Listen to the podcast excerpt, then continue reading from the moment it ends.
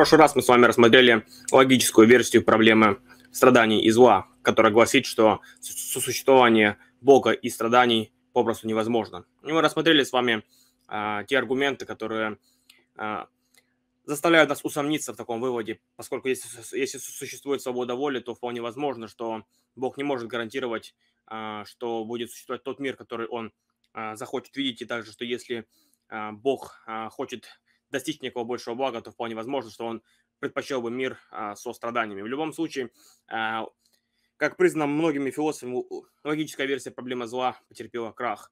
Но мы еще не вышли из леса, пока мы лишь подступили к вероятностной версии проблемы страданий, которая все еще остается очень актуальной.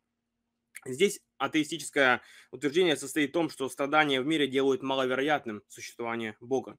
В частности, представляется маловероятным, что у Бога могли быть веские причины допустить а, страдания в этом мире.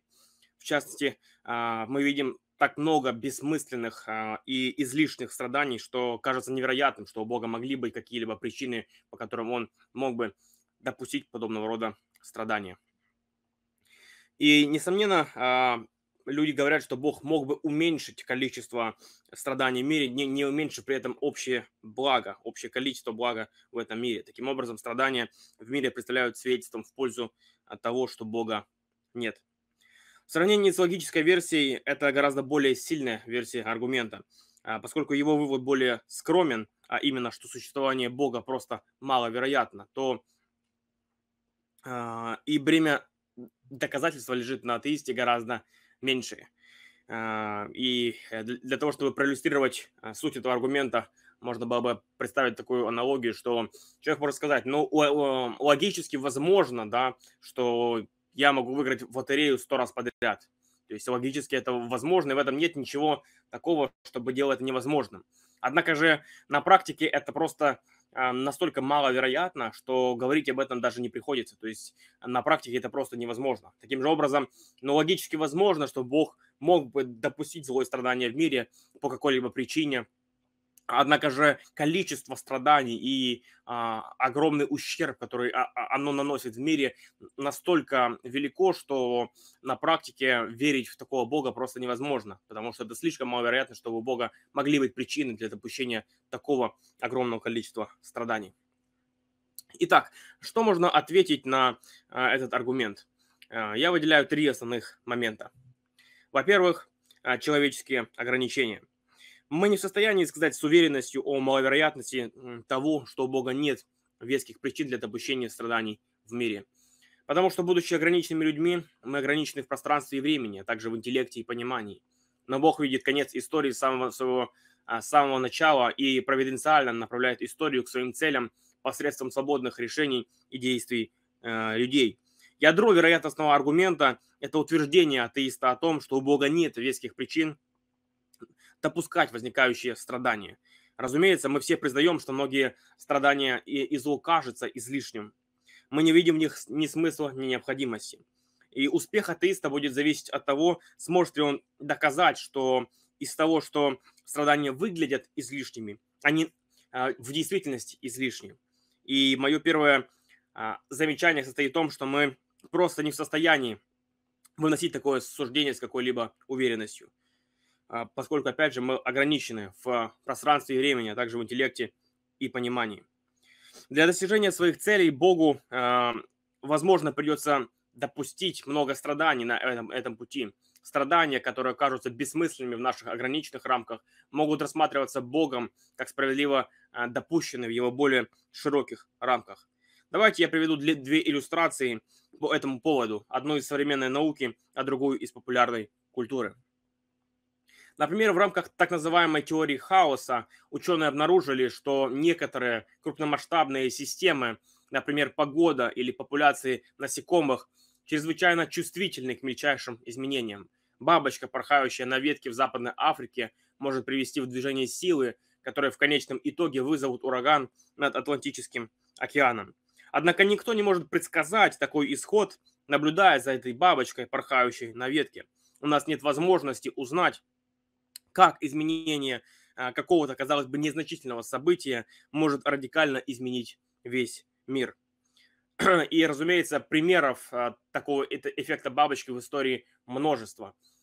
Но все же предсказать, как поведет себя та или иная сложная система в нашем хаотичном мире через час или десятилетие, даже при помощи самых мощных передовых суперкомпьютеров, мы не можем. Зато оглядываясь в прошлое и оценивая то, что уже свершилось, мы понимаем. Эдвард Лоренс был прав, когда утверждал, что взмах крыльев бабочки в Айове может привести к ливню в Индонезии. И в том, что это действительно так, мы с вами сейчас убедимся.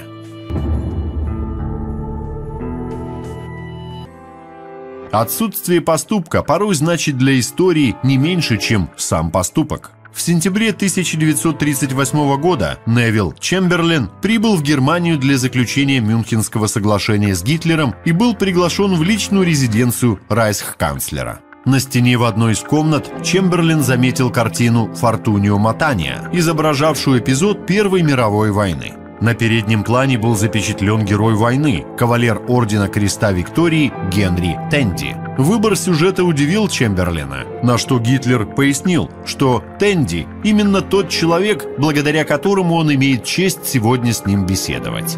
В 1918 году на нейтральной полосе Тенди столкнулся с немецким солдатом. Солдат был ранен и так измотан, что даже не попытался поднять винтовку. Тенди пожалел его и не стал стрелять. Немец благодарно кивнул и побрел к своим. Этим немцем был Адольф Гитлер, будущий диктатор, на совести которого 80 миллионов человеческих жизней.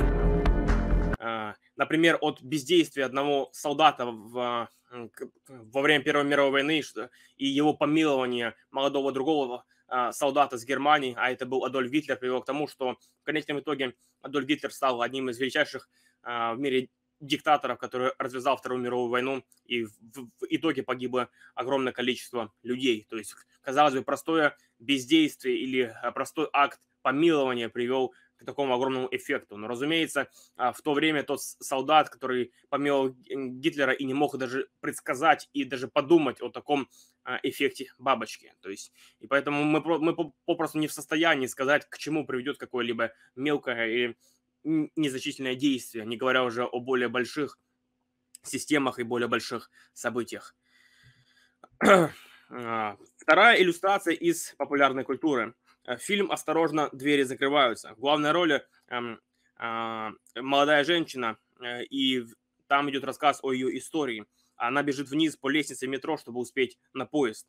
Когда она приближается к поезду, фильм разделяется на два пути, по которому может пойти ее жизнь. В одной жизни двери в а, поезд закрываются как раз перед тем, как она успеет сесть. В другой жизни она проходит через двери незадолго до того, как они закрываются. Исходя из этого, казалось бы, незначительного события, два жизненных пути все больше и больше расходятся в будущем. В первом варианте она невероятно успешна, благополучна и счастлива. В другой жизни она сталкивается с неудачами, страданиями и несчастьями а все из-за разницы в доли секунды в прохождении дверей метро. Более того, это различие связано с тем, что маленькая девочка, играющая со своей тележкой на перилах лестницы, была подхвачена ее отцом и на мгновение преграждает путь молодой женщине, чтобы успеть на поезд, а, а, которая спешила на поезд. Мы не можем не задаться вопросом о бесчисленных других мелочах, которые привели к этому событию. Как насчет того отца, который э, вел свою дочь, да, возможно, она задержалась из-за него, потому что у них произошел некий конфликт, возможно, это из-за того, что девочка капризничала и получила не тот завтрак, который она хотела, или же, возможно, что э, ее отец был невнимателен к своей дочери и что-то забыл, э, возможно, его мысли были заняты чем-то другим и так далее, и так далее, и так далее. То есть мы можем продолжать говорить о тех э, маленьких событиях, которые привели к тому, что эта девушка опоздала на поезд. Но самое интересное – это финал фильма – в счастливой, успешной жизни молодая женщина внезапно погибает в результате несчастного случая, в то время как другая жизнь меняется, и жизнь лишений и страданий оборачивается по-настоящему хорошей жизнью. Разумеется, я не говорю о том, а, что в этой земной жизни всегда все складывается к лучшему. Нет, моя точка зрения гораздо скромнее. Учитывая головокружительную сложность жизни, мы просто не в состоянии судить о том, а, что у Бога нет веских причин допустить чтобы какой-то случай страданий поразил нашу жизнь. Каждое происходящее событие вызывает волновой эффект в истории, а, так что причина, по которой Бог допустил это, а, может проявиться только спустя столетия и, возможно, вообще в другой стране. Один лишь знающий Бог может понять всю сложность направления мира свободных людей к его поставленным целям. Только подумайте о бесчисленных неисчислимых событиях, связанных с достижением единственного исторического события, скажем, победы союзников в день Д. А, то есть а, высадка союзников во время Второй мировой войны а, была очень важна для победы в этой войне. И подумайте о том, что нужно было для того, чтобы эта высадка произошла. Возьмем только один пример. Должен был родиться Винстон Черчилль, который играл важную роль высадке союзников. Для того, чтобы родился Винстон Черчилль, его родители должны были встретиться. Для того, чтобы они должны были встретиться, а, должны были произойти некоторые события в их жизни. А, для того, чтобы родился Винстон Черчилль, они должны были бы его а, зачать. Для того, чтобы они должны были его зачать, они должны были это сделать в определенный день в определенное время, потому что в другой день и другое время это был бы другой человек. То есть и мы можем продолжать умножать количество мелких событий, которые привели к рождению всего одного человека а потом и его жизненный путь, как он сложился для того, чтобы он стал тем человеком, который мог а, вызвать а, подобное следствие. То есть, и если мы будем об этом думать, то мы поймем, что это слишком огромное количество информации, слишком огромное количество тех деталей, которые мы просто не в состоянии учесть. Мы не имеем ни малейшего представления о том, какие страдания могут потребоваться для того, чтобы Бог достиг какой-то намеченной цели посредством свободно избранных действий людей. Мы также не должны ожидать распознать причины, по которым Бог допускает страдания. Неудивительно, что многие страдания кажутся нам бессмысленными и излишними, поскольку мы не в состоянии справиться с такой сложностью у себя в разуме. Это не обращение к тайне, а наоборот указание на наши врожденные ограничения, из-за которых мы не можем сказать, сталкиваясь с какой-либо э, трудностью или, или с каким-либо примером страданий, что у Бога, вероятно, нет веских причин позволять этому случиться. И сами неверующие признают это, э, эти ограничения в других контекстах. Например, одно из решительных возражений против утилитаризма – это этическая теория, которая гласит, что мы должны делать все, что принесет наибольшее счастье наибольшему количеству людей.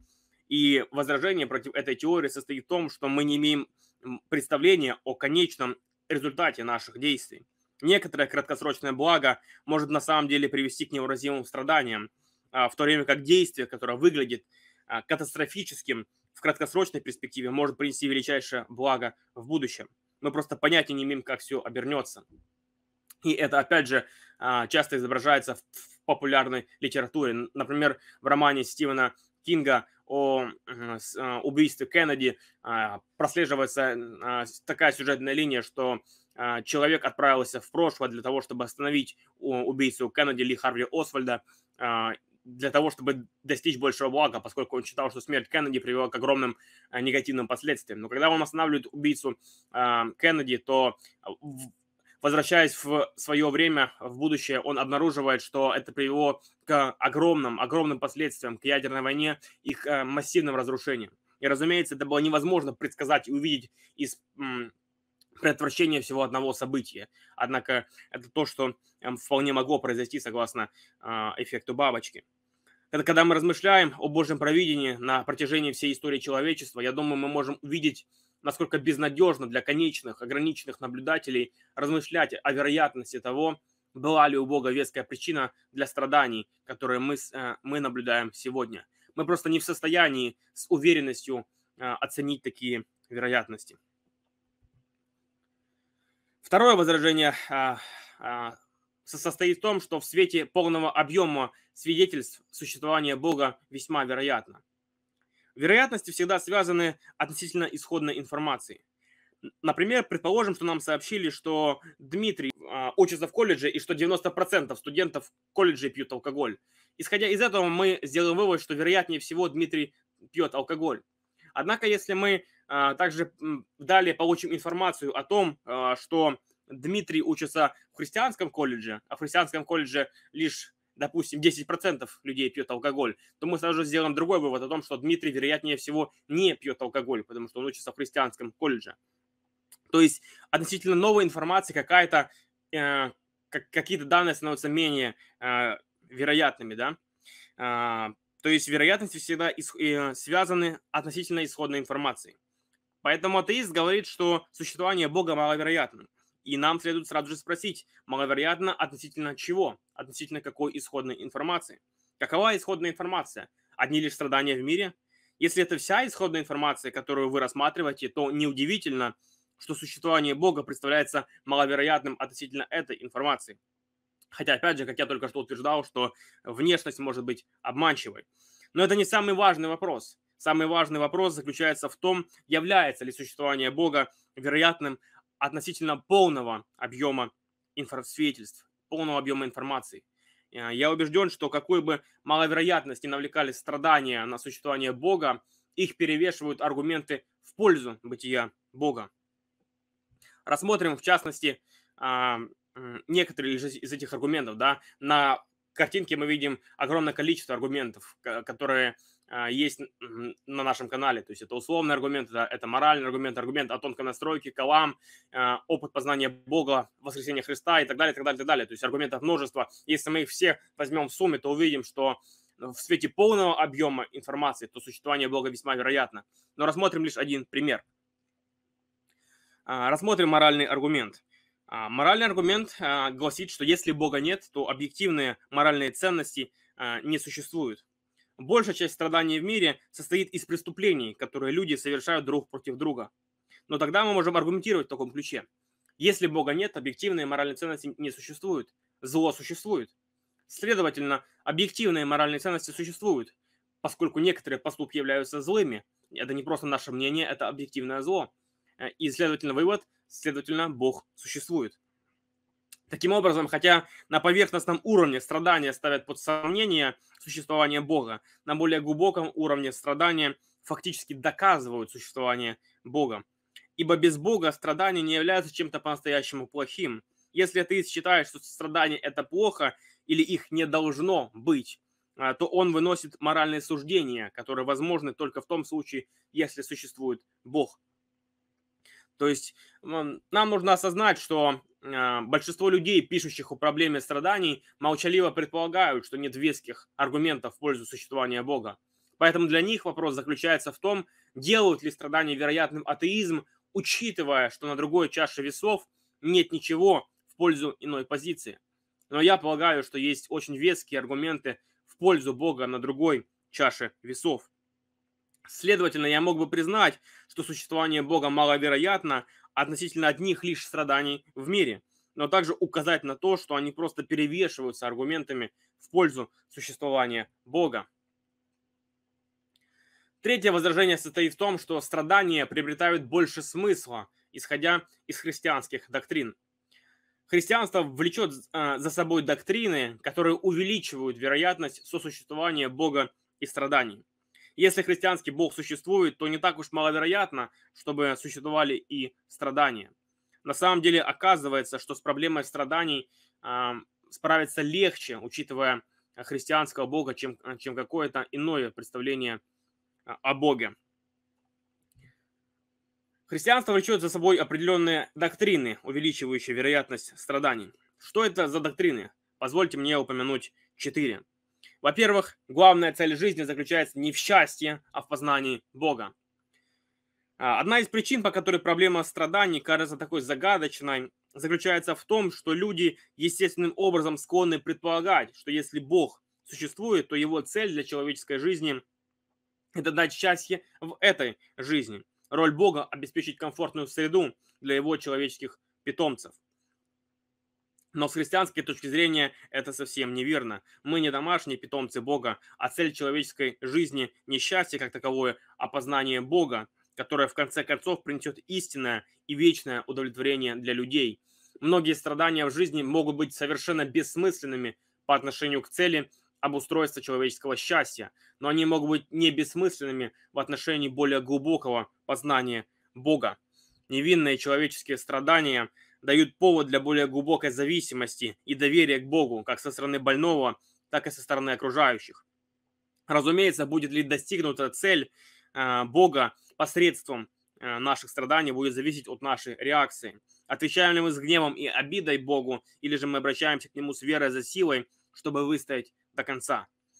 Поскольку окончательной целью Бога для человечества является познание Его самого, которое, можно, которое может принести а, людям вечное счастье, то историю нельзя рассматривать в, в ее истинной перспективе вне Царства Божьего. Цель истории человечества – Царство Божье. Бог желает свободно привлечь как можно больше людей в свое вечное Царство. Вполне возможно, что страдание – это один из путей, который Бог использует, чтобы свободно вовлекать людей в свое Царство. Чтение пособия по миссионерству, такие как «Операция Мир» Патрика Джонсона, показывает, что именно в странах, переживших тяжелые испытания, христианство растет самыми высокими темпами, в то время как кривые роста на беспечном Западе практически плоские. Рассмотрим, например, следующие отчеты. Китай. По подсчетам, 20 миллионов китайцев погибли во время культурной революции Мао – Христиане столько выдержали, вероятно, самое широкомасштабное и жестокое преследование, которое когда-либо испытывала церковь. Гонения очистили церковь и сделали ее более верной. А, с 1977 года рост церкви в Китае не имеет аналогов в истории. По оценкам исследователей, к 90 году насчитывалось от 30 до 75 миллионов христиан. Мао Цзэдун невольно стал величайшим евангелистом в истории. Эль-Сальвадор 12-летняя гражданская война, землетрясение и падение цен на кофе, основной экспортной продукции, привели к обнищанию страны. Более 80% населения живет в крайней нищете. Удивительный духовный урожай был собран со всех слоев общества в разгар ненависти и ожесточенной войны. Э, в 1960 году евангельские верующие составляли 2,3% населения, а сегодня их около 20%. Эфиопия Эфиопия находится в состоянии шока. Ее население борется с, с последствиями миллионов смертей в, в результате репрессий, голода и войны. Две великие волны жестоких гонений преобразовали и очистили церковь. Но мучеников было много. К Христу пришли миллионы. Протестанты составляли менее 0,8% населения в 60 году, но к 90 году они уже составляли около 13% населения. Подобные примеры можно было бы продолжать и продолжать. История человечества – это история страданий и войн. Однако это также и история распространения Царства Божьего. По словам а, Джонсона, мы живем во время самого большого урожая людей в Царство Божье, которое когда-либо видел мир. И вовсе не немаловероятно, что этот удивительный рост в Царстве Божьем частично объясняется присутствием страданий в мире. Разумеется, а, для многих а, страдания и зло являются такой большой проблемой в христианстве, потому что а, они разделяют неверное богословие, они верят в неправильную теологию. И одно из таких неправильных богословий является Евангелие здоровья и процветания, а также Евангелие позитивного мышления, которые провозглашаются в различных мегацерквях и деноминациях. И они являются ложными Евангелиями, которые склоняют людей к падению. Такого рода Евангелия не проповедуют ни в Дарфуре, ни в Ираке, ни в тысячи других мест. Если там не будут его проповедовать, то это не истинное Евангелие. Нам нужно понять, что Божий план в отношении истории человечества может повлечь за собой ужасные страдания для нас, полную картину или причину которых мы не можем ожидать увидеть. Наша надежда заключается не в мирском счастье, а в том дне, когда Бог отрет каждую слезу. И здесь вы видите такую карикатуру, которая показывает всю абсурдность а, Евангелия процветания – здесь а, приходит апостол Павел а, во сне к Крефу Доллару, известному проповеднику Евангелия процветания. И Павел ему говорит, ты использовал послание к филиппийцам, чтобы опять проповедовать Евангелие процветания Крефла. Ты сказал, что я использовал филиппийцам главу 4, имея в виду, что, что Бог даст нам, что Бог, что Бог даст людям все, что они, что они хотят, и что я являюсь примером этого в действии. И здесь Крефа спрашивает, но Павел, разве ты не жил благодатной жизнью, полной материального избытка? И Павел отвечает, Крефа, я писал это письмо из тюрьмы. И эта иллюстрация, а, такая карикатура показывает всю абсурдность Евангелия процветания, поскольку Павел писал тексты о богатстве во Христе, а, в, находясь в тесных обстоятельствах во время гонений, в тюрьме и других, э, и в других э, сложных обстоятельствах, как, как и Петр, а, как и другие апостолы, которые претерпели огромное количество зла в своей жизни. Вторая а, доктрина гласит, что человечество находится в состоянии бунта против Бога и его замысла. Ужасающие человеческие пороки в мире свидетельствуют о порочности человека а, в его состоянии духовного отчуждения от Бога. Христианин не удивлен моральному злу в мире, Напротив, он его ожидает. Вместо того, чтобы подчиняться Богу и поклоняться Ему, люди восстают против Бога, идут своим собственным путем и поэтому отказываются, э, оказываются отчужденными от Бога, морально виновными перед Ним, блуждающими на ощупь в духовной тьме и преследующими ложных богов, которых они сами себе сотворили. Это лишь усиливает моральную ответственность человека перед Богом, а также нашу порочность и нашу потребность в прощении и моральном очищении. В-третьих, Божья цель не ограничивается этой жизнью, а изливается за могилу вечную жизнь. Согласно христианству, эта жизнь всего лишь тесная и узкая прихожая, открывающаяся в великий зал вечности Бога. Бог обещает вечную жизнь всем, кто доверяет Христу как Спасителю и Господу. Когда Бог просит своих детей перенести ужасные страдания в этой жизни, то только с надеждой на небесную радость и вознаграждение, которое мы не в состоянии даже представить. Апостол Павел пережил невероятное страдания в своей жизни. Его жизнь как апостола была проявлена, как он сам пишет, в великом терпении, в несчастьях, в нужде, в трудностях, когда нас бьют, заключают в темнице, или когда мы противостоим разъяренной толпе, в тяжелом труде, в бессонных ночах и в голоде. Но, несмотря на это, он писал, Поэтому мы не унываем. Если даже мы изнашиваемся физически, то внутренне мы изо дня в день обновляемся. Так как наши легкие временные страдания – ничто по сравнению с весомой и вечной славой, которую они нам приносят. Мы смотрим не на видимое, а на невидимое, потому что видимое временно, а невидимое вечно. Павел прожил эту жизнь в перспективе вечности. Он понимал, что продолжительность этой жизни, а, будучи конечной, буквально бесконечно мала по сравнению с вечной жизнью, которую мы проведем с Богом чем дольше мы будем в вечности, тем больше будет разрыв между страданиями этой жизнью по сравнению с вечной жизнью. Вот почему Павел называл страдания этой жизни легкими и временными. Он не оставался равнодушным к тяжелому положению тех, кто ужасно страдает в этой жизни. Напротив, он был одним из тех людей, кто ужасно страдал.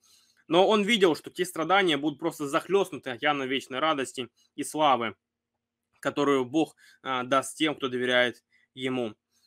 И мы все знаем из своего личного опыта, что а, чем дольше проходит э, времени после какого-то а, негативного опыта в нашей жизни, тем более этот опыт притупляется. Например, а, мы можем чувствовать глубокую обиду во время какого-то конфликта с человеком, но когда пройдет около 20 лет, 30 лет, то мы ощущаем, что наше, наши чувства к этому конфликту притупились, и мы уже не настолько огорчены и не настолько находимся в состоянии гнева и агрессии, как во время этого конфликта.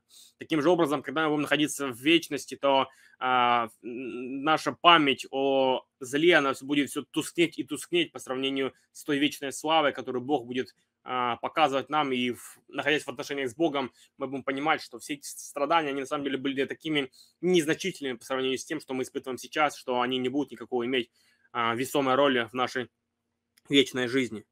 Вполне может быть, что в мире есть страдания, которые вообще не служат земному благу, совершенно бессмысленно с человеческой точки зрения, но которые Бог допускает только для того, чтобы в загробной жизни подавляющим образом вознаградить тех, кто претерпевает такие страдания с верой и уверенностью в Боге.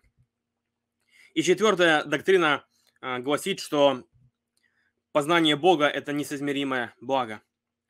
Процитированный отрывок Павла также подтверждает этот тезис. Павел представлял себе как бы чашу весов, на одну сторону которой помещены все страдания этой жизни, а на другой – слава, которую Бог одарит своих детей на небесах. И тяжесть славы так велика, что просто несравнима со страданиями. Ведь познать Бога, средоточие бесконечного добра и любви – это несравненное благо, весь смысл человеческого существования. Страдания этой жизни нельзя так, даже сравнивать с этим. Таким образом, человек, который знает Бога, независимо от того, что он претерпел а, в своей жизни, независимо от того, насколько ужасна его боль, все же может искренне сказать «Бог благ ко мне», просто в силу того, что он знает Бога, а это несоизмеримое благо. Эти четыре христианские доктрины – увеличивают вероятность сосуществования Бога и страданий в мире. Они, в свою очередь, уменьшают вероятность того, что страдания могут повлиять на вопрос существования Бога. На этом моменте атеист а, может сказать, что у нас нет оснований полагать, что эти четыре христианские доктрины верны. Ого, он снова пытается переложить бремя доказывания на вас. Это атеист утверждает, что страдания делают существование Бога маловероятным. Совершенно законно для вас сказать не христианского Бога.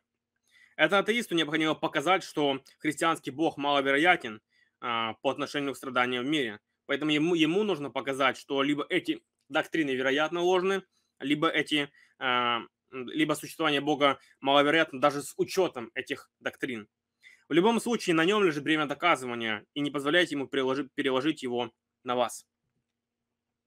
Итак, давайте вернемся к тем двум случаям, которые так убедительно обрисовали нам проблему страданий. Пятилетний мальчик Марокко, который умер, упавший в колодец а, глубиной 32 метра, и конфликт в Украине. В первом случае идет речь о жертве несправедливого и безразличного высшего класса, который в своей жажде власти и богатства эксплуатировал массы, делая их бедными и обездоленными. Смерть этого ребенка косвенно связана с этой коррумпированной и нехристианской системой, поскольку если бы общество, в котором жил этот ребенок, следовало бы христианским принципам, они бы копали колодцы более ответственно, да и вообще у них не было бы в них необходимости, поскольку у них был бы доступ к водопроводу. Это был результат небрежного подхода к безопасности вследствие, скорее всего, жадности богатых классов. Относительно конфликта в Украине здесь переплетается огромное количество морального зла с обеих сторон. Империалистические наклонности, коррупция, любовь к деньгам, гордыня и так далее. Все это привело к огромной трагедии в Украине. В мире, свободном от греха, ни одна из этих трагедий не произошла бы. Следовательно, учитывая христианское учение о грехе и падшем состоянии человечества, такие трагедии неудивительны. Почему Бог позволил э, этому мальчику в Марокко и многим другим так долго страдать? Мы не в состоянии узнать об этом. Возможно, из-за трагической смерти этого мальчика Бог знал, что власти Марокко будут потрясены и потребуют новых строительных норм для колодцев, тем самым спася многие будущие жизни. Может быть, он позволил этому случиться для того, чтобы власти были шокированы осознанием своей вины, и некоторые из них обратились бы к Богу. Возможно, он допустил это для того, чтобы какой-нибудь другой человек, столкнувшись со смертью или болезнью в больнице и, увидев репортажи по телевидению, был вдохновлен смелостью мальчика встретить собственную проблему с верой и мужеством. Возможно, Бог позволил такую медленную смерть, потому что знал, что только тогда его семья или кто-то другой обратится к нему с верой для вечной жизни. Или, возможно, что он знал, что только в результате такого ужасного происшествия его семья переедет в другое место, где они или даже их потомки, в свою очередь, могут оказаться под влиянием или повлиять на кого-то другого, приведя его ко Христу. Учитывая наши врожденные ограничения, мы можем только догадываться. А, следовательно, атеист не может доказать невозможность или маловероятность того, что у Бога были веские причины допустить эти события. Проблема для атеиста а, становится еще более острой, если мы задумаемся о том, что, возможно, вообще не было никакой земной причины, по которой Бог допустил эти катастрофы. Может быть, они вообще не служили земному благу, возможно, эти катастрофы были просто неудачным побочным продуктом природных, геологических или метеорологических законов, а, или же просто последствиями а, какой-то огромной игры злых людей в случае конфликта в Украине. Да, а этот ребенок и другие дети – это просто результат несчастных несчастная жертва этих, этих ужасных действий. Но когда этот маленький мальчик, несомненно, покинул эту землю и вошел в следующую, Иисус обнял его своими любящими объятиями, вытер его слезы и наполнил его невыразимым славным счастьем, сказав, «Хорошо, дитя мое, войди в радость своего учителя». В этой вечной жизни, а, в этой вечной радости он познает вес а, славы, не имеющий аналогов в сравнении с тем, что он просил его перенести здесь. Подводя итоги, вероятностная версия а, проблемы страданий просто не может быть успешно обоснована. Она требует вероятностных суждений, выходящих за рамки наших возможностей. Она не принимает во внимание полный объем свидетельств, и ее мощь теряет силу, когда речь идет о христианском Боге. Поскольку ни логическая, вероятностная версия проблемы не является действенной, интеллектуальная проблема страданий не может служить опровержением Бога. В заключение мы посмотрим анимационный ролик о вероятностной проблеме страданий и зла, который суммирует все вышеизложенные здесь аргументы. Боже, благословение вам в это непростое время. Первой части мы рассмотрели логическую версию проблемы страданий и зла. Этот аргумент пытается показать, что поскольку существуют страдания и зло, то существование Бога вместе с этим логически невозможно. И мы объяснили, почему даже философы-атеисты признают, что этот аргумент терпит неудачу. Но подождите, тем не менее, можно утверждать, что хотя логически возможно, что как Бог, так и страдания существуют одновременно, это далеко от того, чтобы быть вероятным. Существует столь много бессмысленных страданий, что кажется невероятным, что у Бога могут быть веские причины для их допущения. Это вероятностная версия проблемы. Страдания предоставляют эмпирические свидетельства того, что существование Бога не невозможно, а просто крайне маловероятно. Весомый ли это аргумент? Рассмотрим его с трех сторон. Во-первых, мы не в состоянии сказать с уверенностью о вероятности того, что у Бога нет причин для допущения страданий в мире. Проблема в том, что мы ограничены в пространстве и времени, а также в интеллекте и понимании. С другой стороны, Бог видит каждую деталь в истории, от ее начала и до конца, а также влияние на нее человеческих свободных решений и действий. Для достижения своих целей Бог может допустить множество страданий на пути к ним. Страдания, которые кажутся бессмысленными в наших ограниченных рамках понимания, могут рассматриваться Богом как справедливо допущенные в Его широких рамках. Иногда то, что мы переживаем, может быть лишенным всякого смысла, пока мы не достигнем более широкого угла зрения и не увидим полную картину, задуманную Создателем. А вот второй момент. В свете полного объема свидетельств существование Бога может быть весьма вероятным.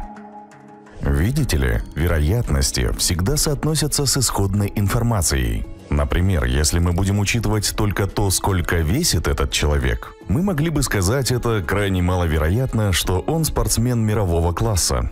Но когда мы старательно рассмотрим новую информацию о том, что он профессиональный боец сумо и чемпион мира, то мы быстро поменяем наше мнение. Таким же образом, когда атеист утверждает, что существование Бога маловероятно, мы должны спросить, маловероятно относительно какой исходной информации. Если мы принимаем во внимание только страдания в мире, в таком случае существование Бога может показаться маловероятным – но если мы старательно рассмотрим полный объем исходной информации, учитывая мощные аргументы в пользу существования Бога, то мы можем прийти к совсем другому выводу. Третий момент таков. Христианство влечет за собой доктрины, которые увеличивают вероятность сосуществования Бога и страданий. Рассмотрим четыре из них. Во-первых, важнейшая цель жизни заключается не в счастье. Люди часто предполагают, что если Бог существует, то его роль заключается в создании комфортной окружающей среды для его домашних питомцев. Они считают, что окончательная цель нашей жизни на Земле – это счастье, и поэтому Бог обязан нас радовать. Однако христианство представляет собой совершенно иную точку зрения. Цель жизни – это познать Бога, это само по себе приносит настоящее вечное удовлетворение. Страдания могут привести к более глубокому и более личному познанию Бога, будь то со стороны того, кто страдает, или же окружающих его – Весь смысл человеческой истории состоит в том, что Бог, давший нам свободу воли, привлекает в свое бесконечное царство столько людей, сколько Он может. Страдание – это один из путей, которым Бог может свободно привлекать людей к себе. Фактически, страны, пережившие наибольшие трудности, часто показывают наиболее высокие темпы роста христианства. Бог шепчет нам в наших удовольствиях, вслух говорит с нашей совестью, но Он кричит в нашей боли, это его мегафон, чтобы слышал оглохший мир. Во-вторых, человечество находится в состоянии бунта против Бога и его цели. Ужасающее человеческое зло является свидетельством человеческой греховности, как следствие его отчуждения от Бога. Христианин не удивлен присутствием морального зла в мире. Напротив, он ожидает его увидеть. Третья доктрина гласит, что Божья цель не ограничивается этой жизнью, а изливается за могилу в вечную жизнь. Этот мир лишь начало, врата, ведущие в невообразимую, нескончаемую жизнь за пределами надгробной плиты. Павел, написавший большую часть Нового Завета, подвергался страданиям, лишениям, бедствиям, избиениям, тюремным заключениям, голоду, но, несмотря на это, он писал Поэтому мы не унываем, так как наши легкие и временные страдания – ничто по сравнению с весомой и вечной славой, которую они нам приносят.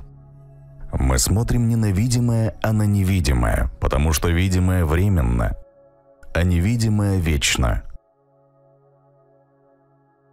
Павел понимал, что жизнь на земле и любые страдания, переносимые каждым из нас, временны.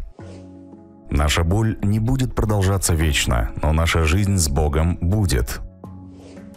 Павел не умолял тяжелое положение тех, кто ужасно страдает в этой жизни. Более того, он был одним из них, но он осознавал, что эти страдания будут навеки захлестнуты океаном радости, которую Бог даст тем, кто добровольно принял его.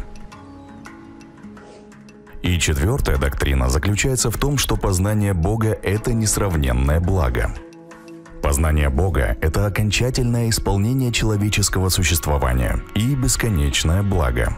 Поэтому человек, знающий Бога, независимо от того, как сильно он страдает, все же может сказать «Бог благ ко мне». Итак, если христианство истинно, вовсе не маловероятно, что страдания и зло должны существовать. Исходя из всего вышесказанного, по всем этим причинам, вероятностная версия проблемы зла – не более успешна, чем логическая версия. Таким образом, как чисто интеллектуальная проблема, проблема зла не опровергает существование Бога. Но даже если эти интеллектуальные аргументы терпят неудачу, эмоциональная проблема страданий и зла по-прежнему весьма сильна. Если вы глубоко страдаете или наблюдаете за тем, как тот, кого вы любите, переносит сильную боль, вы, возможно, думаете – Итак, если Бог существует, почему я должен хотеть отвечать Ему или поклоняться Ему? Я чувствую равнодушие и пустоту. Я не хочу иметь ничего общего с Ним. Вы не одиноки, Бог знает вас по имени. Он знает, кто вы такой и через что вы прошли. Бог обещает быть с вами во время ваших страданий, и Он может дать вам силы их выдержать.